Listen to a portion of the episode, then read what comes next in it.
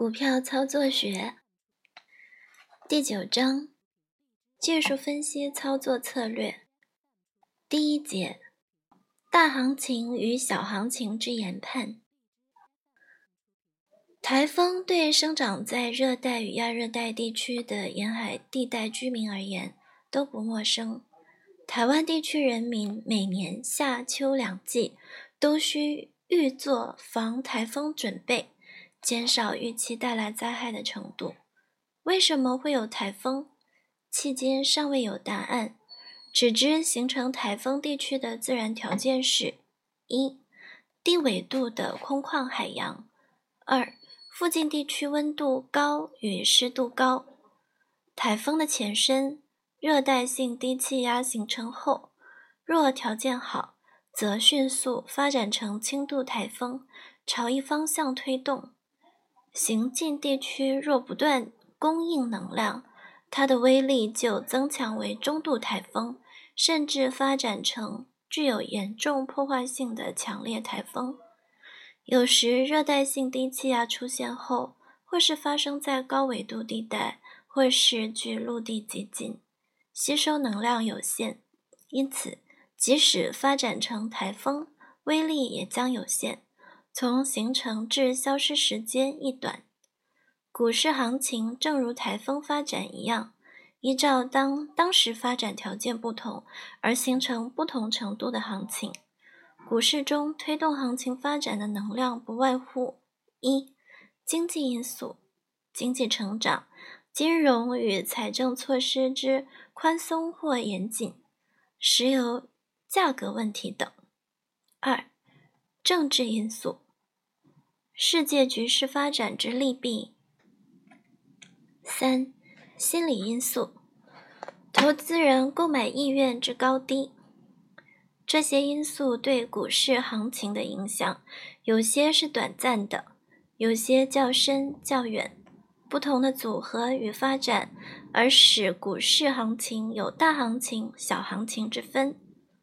投资人与股价脱离盘局后，最重要的工作就是从现有资料与状况。去研判股市发展动向，也就是所出现的炒作材料是否丰富，时机是否恰当，民间资金是否流向股市。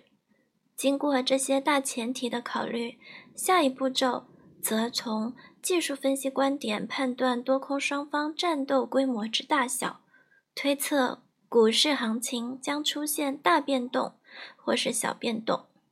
一由 K 线判断，在 K 线部分，大行情发生时，股价突破底部盘档区后，经常出现阳线三条形或中阴形，表示多头初步占了上风。若阳线三条形的第三根阳线是长阳线，或中阴型的最后一根阳线是长阳线，更可确定多头在序幕战里。拔了头筹，此时行情或因上档套牢筹码求解脱，或因部分获利筹码杀出，股价回落。此时若出现连续阴线而没有一根阳线长，空头进攻失败，明显的进货时机来到。投资人此时买进股票后，并不能大意。因为这正是决定大行情与小行情的分水岭。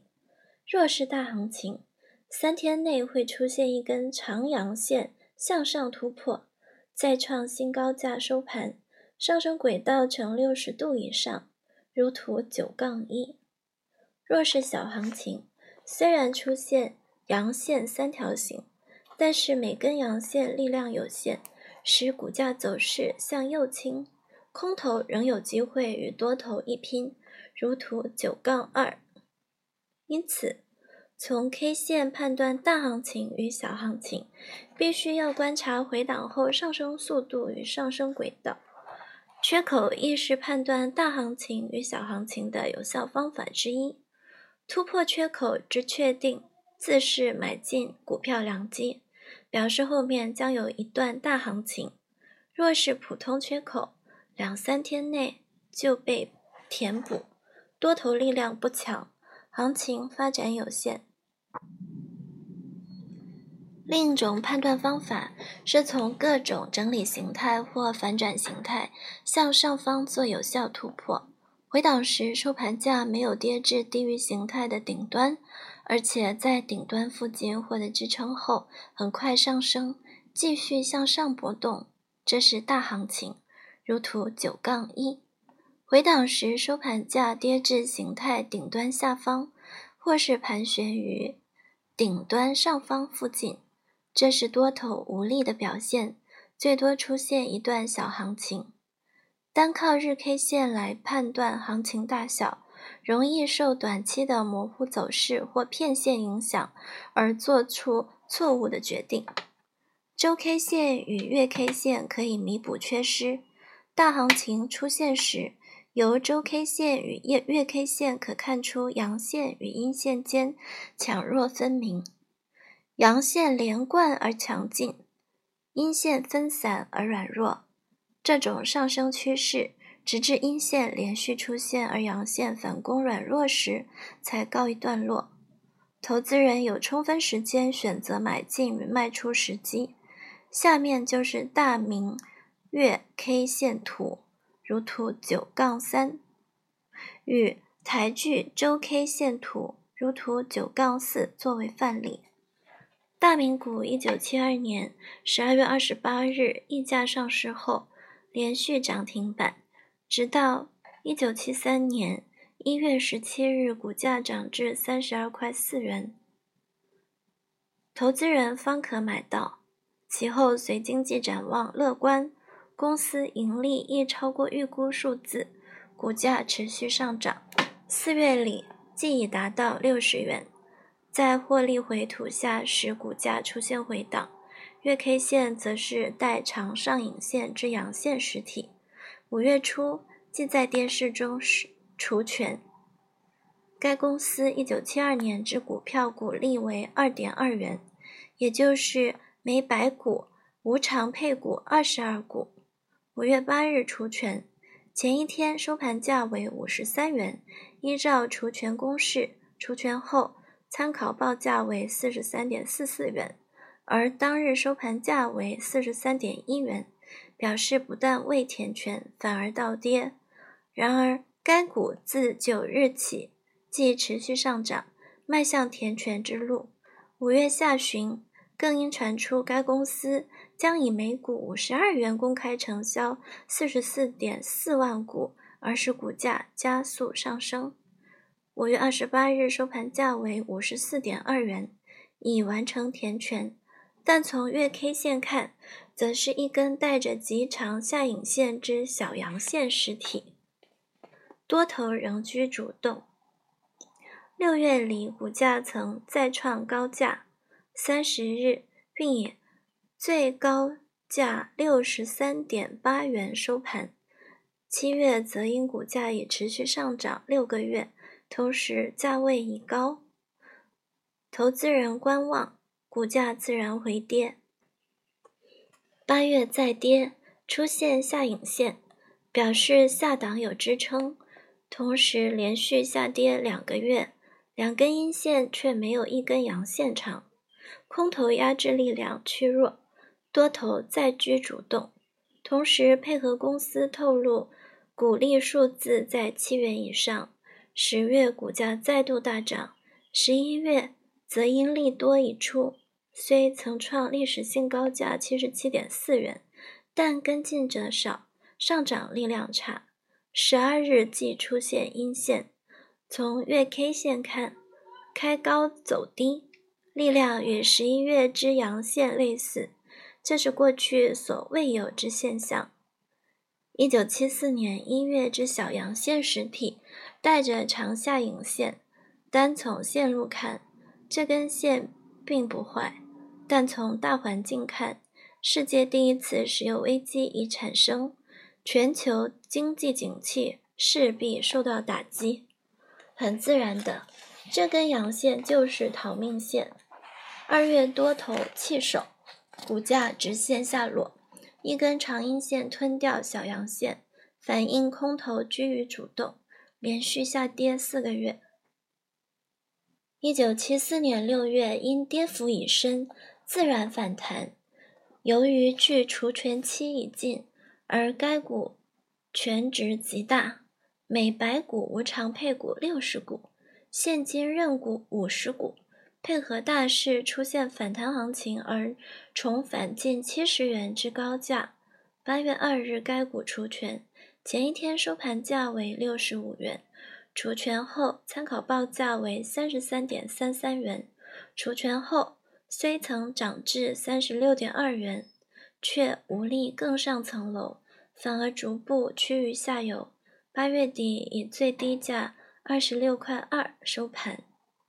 从月 K 线看，这一根阴线之实体长达三十七点八元，一根长阴线吞掉两根实力不弱之阳线，意义深长，表示公司实质之改变。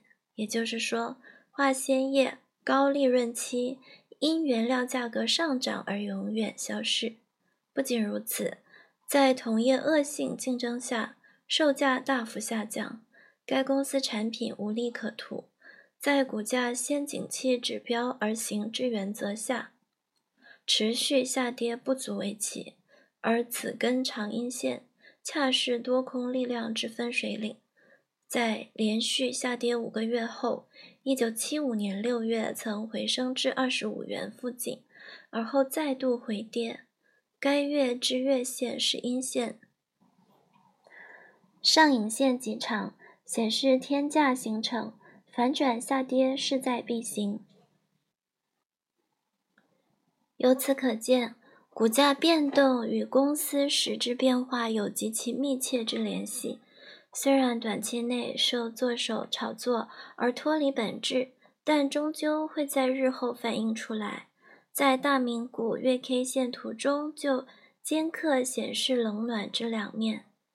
先前因营运不断改善，盈余超过预估数字，股价得以涨至七十七点四元。后则因转盈为亏，而且亏损数字惊人，股价自然跌得惨不忍睹，最低价跌至一点五八元。这种事实亦再度印证股价变动无法脱离基本分析之范畴。由台剧一九八二年初到一九八三年四月之周 K 线可看出，阴线本是强有力且连续出现，随后在跌至十六元以下时趋于缓和，十二元附近则呈盘局，空头力量消失，是买进时机。果然阳线渐增加，而且连续上升行情展开。二。由移动平均线判断，移动平均线部分，首先以年线来看，若连续半个月以上，年线每日下跌一点以上之指数，则将出现一大段大行情。十日线与二十五日线纠缠一段时间后，十日线首先随指数向上翻升。二十五日线亦开始向右上方推进，此时七十三日线本来若是在股价十日线与二十五日线下方向上推进，则七十日线原本具有助涨作用，将有一段行情产生。若七十三日线原本在股价十日线与二十五日线上方向下滑落。此时股价连续上涨，穿过七十三日线、十日线与二十五日线，亦意味着七十三日线可在几天内反转向上移动，并有加速移动迹象。如果这种现象发生，将有一段多头行情，如图九杠五。不论十日线、二十五日线或七十三日线，如果低指数很快的扣过去。开始一连串扣高指数，移动平均线自然容易失去助涨作用，将只出现小行情，而不利于大行情产生。另则股市从高档急速下跌，进入长期盘局，七十三日线之走势呈 L 型，表示平均成本趋于一致，多头需费较大力量炒作，吃力不讨好，大行情亦不易出现。三、由成交量判断，在成交量部分，大行情出现，量与价必须配合，也就是股价上升需要成交量做后盾。上升行情中的每段行情突破前。前段行情最高价时，成交量必须与前段行情最大成交量相似，甚至要超过它。在强有力的接手不断出现下，股价上升扎实可靠。股市明艳“买涨不买跌”，也需在成交量不断增加的前提下才能成立。新高成交量出现，买者警惕心提高，股价经过调节供需与整理。向下回跌，成交量随着萎缩，股价回跌较浅，摆脱下跌对称性，再度上升，显示多头实力雄厚。而若成交量并未显著萎缩，则后市即使继续上升，将只是小行情。若成交量急剧萎缩，股价回升时，成交量再度稳定增加，这是大行情出现前奏。股市居于盘盘档之际，突破上升时，成交量大增是必要因素，否则是假突破，行情有限。同时，一个大成交量突然出现，随即又恢复原来成交量水准，这也不表示大行情来临。投资人进行股票投资有两种不同的出发点。一是从景气变动与个别产业结构改变进行投资，买进远景佳而可长期持有之股票；另一是买进短期变动大的股票，低买高卖赚取差价的投机行为。长期投资者面临大行情时，由于长期持有股票，获利颇丰；投机者习惯于抢进抢出，漏失其中不少赚钱机会。若仅是小行情，长期投资者期盼额外的利润而不愿抛售，结果反盈为亏；短期投机者则因野心不大，没被套牢。因此，投资人无论投资或投机，首应注重的就是买进与卖出时机。天价不买，底价不卖，是技术操作者面临大行情的基本原则。聪明的投资人从各种。技术分析方法综合研判底价已出现最佳的投资效率，便是底价边缘进货。当天价出现，最佳效率则是在天价边缘出货，保证既得利益。也就是说，上升行情接近尾声，高价与大成交量不再出现，此时是最佳卖出时机。如图九杠六。下跌行情已结束时，低价与小成交量已走过，此时则是最佳买进时机。如图九杠七。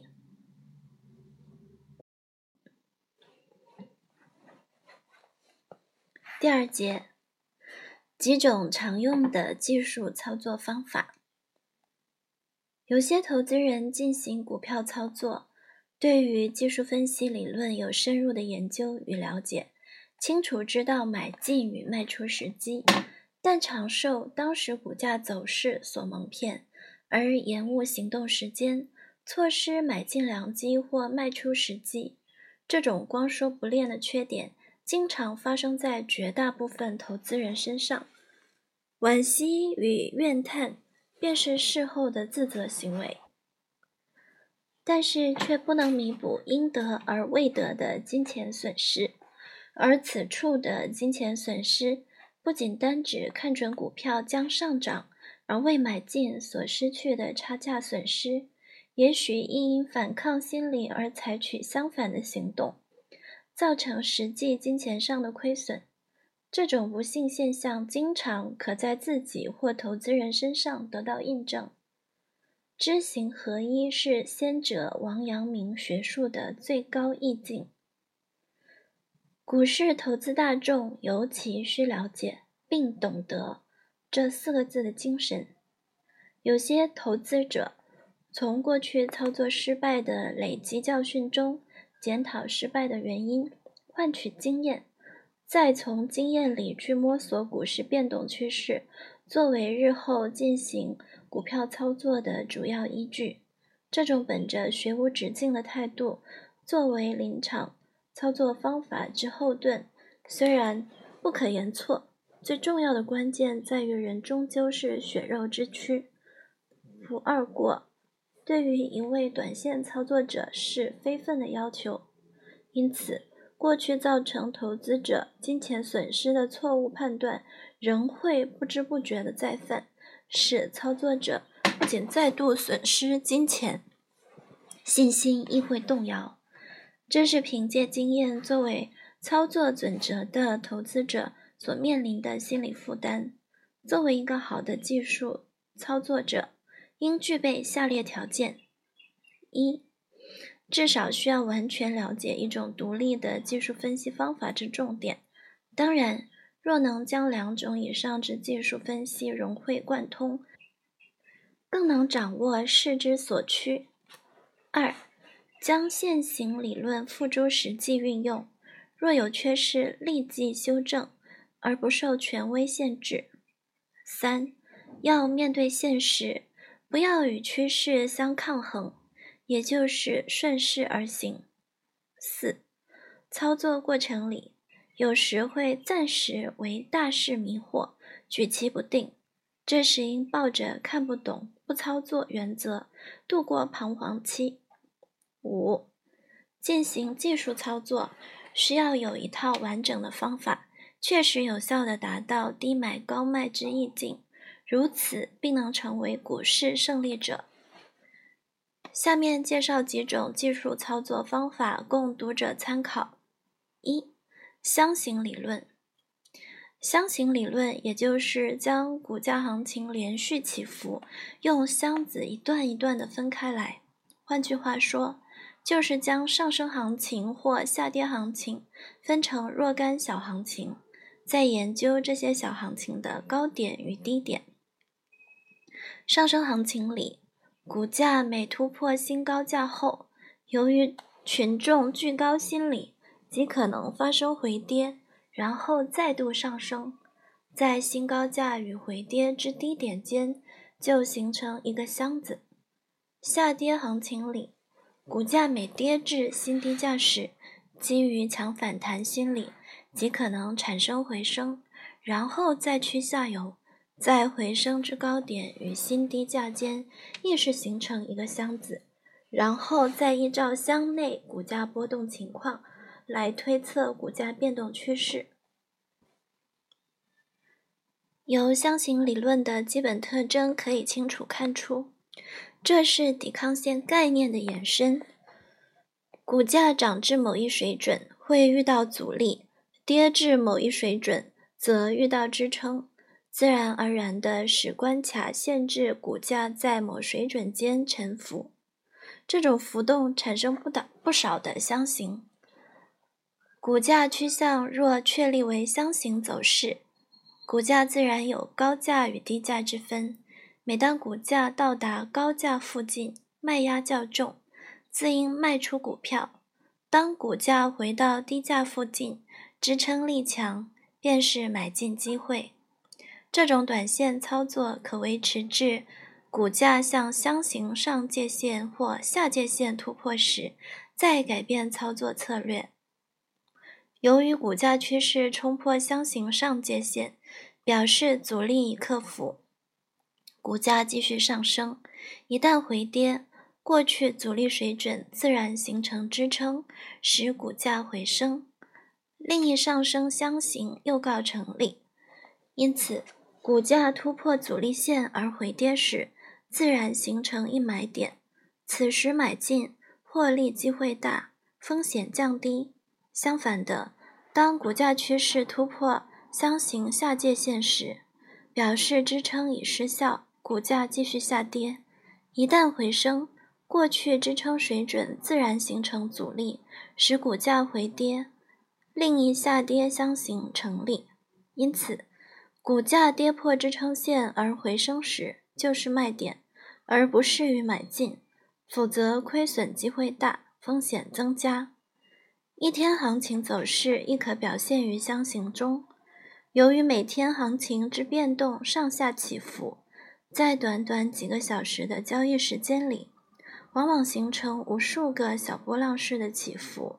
这些波浪式起伏有时呈规则性，有时则否。此处则以规则性起伏介绍上升行情与下跌行情走势。有些短线投机者每日均记载三个小时里个别股喊价过程，加以整理，用图表示，会发现两种截然不同走势。图九杠八显示当日上升走势，一箱比一箱高，亦可解释一底比一底高。图九杠九则显示当日行情不振，走势渐趋下游。一箱比一箱低，亦可解释一波比一波低。依照箱型理论操作实物，在第一个箱子内只观察而不采取行动，等到第二个箱子，就需判断行情上升、下跌或盘档，准备采取行动。等到走势突破第二箱时，行情已明朗，是买进或卖出的最佳时机。使用箱型理论进行技术操作，需把握下列各项重点：一、首先需确定股价趋势，断定上升行情或下跌行情后，再寻找每段小行情的高点与低点；二、从每段行情的高低转折点，找出买进或卖出时机与适当价位。计算方法可从前一箱之上下限范围，配合涨跌幅度求出。三，在上升行情里要做多头，不要逆势而放空；下跌行情里宁可停止操作，切勿做多头，这是顺势而为的基本道理。四。依照操作者短线操作经验与头脑反应灵敏程度，决定进行当日箱型操作或每段小行情箱型操作。不可讳言的，当日操作利润低且风险大，因此进行箱型操作最好以较长时期为宜。五，先前曾提到，对箱型变动。最好先观察一两个箱型变化后，再决定是否进行买卖。除非是经验老道的老手，切勿冒险在第一箱内轻易下手。六，当日或短期箱型变动极易受突发因素影响，产生不规则变动，应提高警觉。七，使用箱型操作，最好能以大势为前提。以每段行情为操作重心，不要乱抢帽子。八，热门股股性活跃，多空双方争斗激烈，涨跌速度快，箱型理论无法适应。冷门股活动范围狭窄，亦不适宜。唯有股性趋稳定之股票，上升时以盘为涨，下跌时亦复如此。呈阶梯式上升或下跌，故最适于箱型操作。二、金字塔与倒金字塔操作法。所谓金字塔，正如正三角形一般，底宽而顶尖。应用于股票市场，基本含义便是在低价时大量进货，股价若继续下跌，则停止操作。股价若上涨，判定为上升趋势；股价回档时，即加码买进。但是买进数量则随着价格上升而减少。股价涨至目标值附近，即停止买进，准备将获利筹码酌量抛出而获利，完成圆满的操作。现以南港股实例来解释金字塔操作法。由图九杠十可知，投资者在十二元处买进三万股，股价上涨至十三点五元时，若判断是上升趋势开端，并不急于抛出，反而回档于十三元时再买进两万股，股价随即再度上涨，回档至十四元时又买进一万股。此时多空争斗已明朗，上涨速度加快，只在十六元处小回档，再加码买进五千股。股价终于暴涨至二十元以上，此时若回档，仍可做最后试探性买进两千股。因为大户哄抬股价，通常造成一高价圈，以便于有充分时间抛售股票。此时，投资者可选择卖出时机。通常，大户主力进行股票操作，多采用此法。虽然买进成本逐渐提高，但是增加之幅度则较股价上涨幅度为小，因此采用此法当是最正确的操作方法，风险亦随之降低。买进股票的目的在于获取利润，既然赚钱，就需卖出股票。抛售股票如同买进股票一样，亦应做有计划的操作。倒金字塔操作法则是金字塔操作法的相反方式。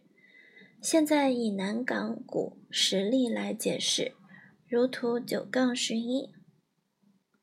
在潜力中，自十二元起逐步买进，在二十元时继续小量买进，股价仍上涨。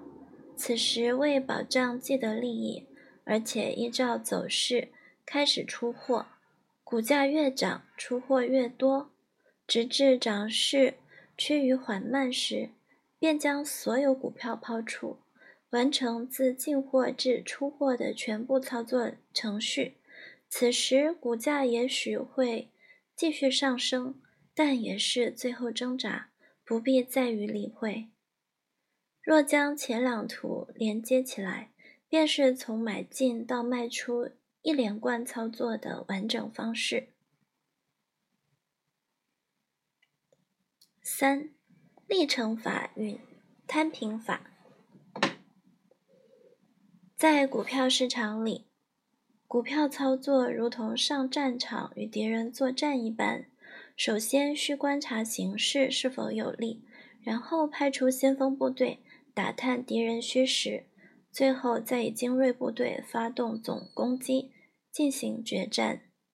贸然投入大军，万一步入敌方陷阱，后援无计，即可能全军崩溃，无力再战。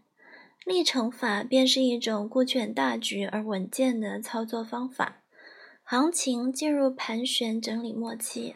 此时若判断股价即将脱离盘档而上升，为印证自己判断是否正确，乃购进一定数量的股票。若你准备十万元买股票，此时可试探投下两万元。行情盘旋一阵子后，股价终于向盘档上方突破，投资者信心随着股价上升而增强。譬如先前于十元购入两千股，上涨到十一元时，再花四点四万元买进四千股，但是行情走势并不如预料中那样令人满意，上档压力意料之外的重，股价回跌，甚至跌到十元以下，因此所买的六千股通通套牢。投资者此时重新反省投资策略是否运用正确，更重要的乃是检讨对行情判断是否错误，同时决定若行情突破盘档最低支撑点九点二元时，就要将手中股票忍痛卖掉，减少股价继续下跌的损失，保留元气，重新定定投资计划，等待下次买点形成。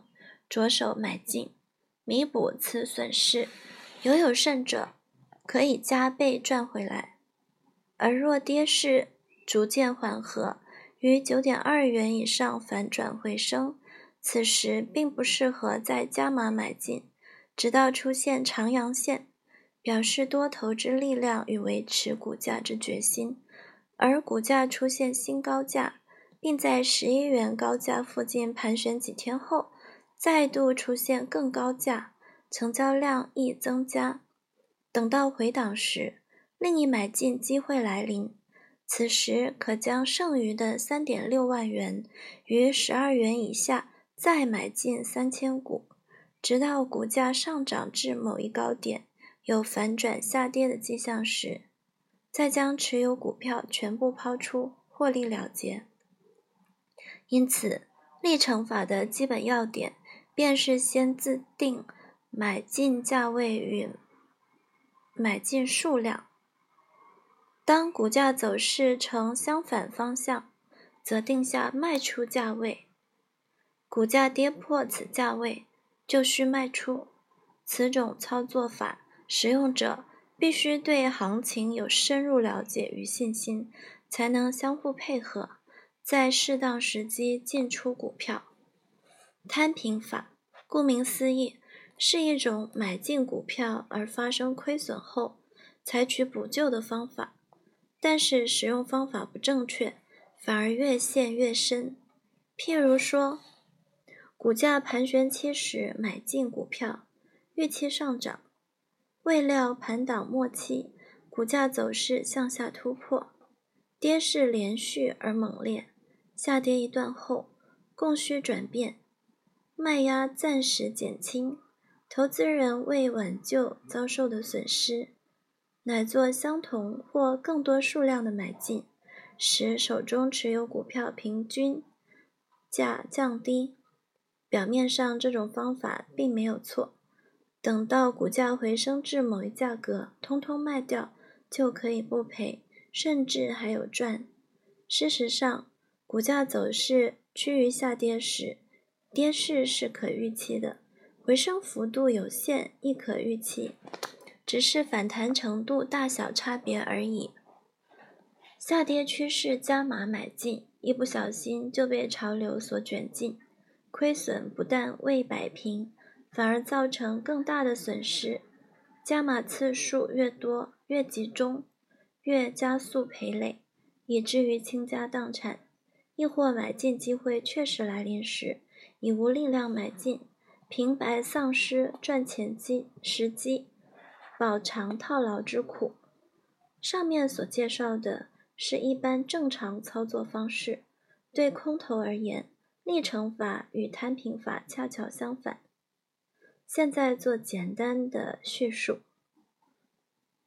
当股价进入盘档末期，根据各种资料研判，即将有一段下跌走势。此时借股抛空五千股，股价正如所料，向盘档下方突破，抛空者信心大增，与股价反弹至顶点。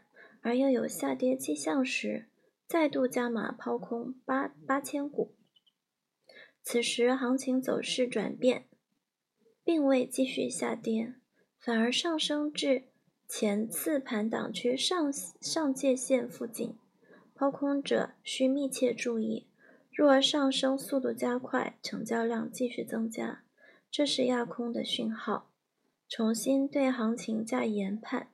股价若突破某价位时，应补回融券股票，将损失降至最低限度；而若股价上涨慢，在达到某价位时进行回跌。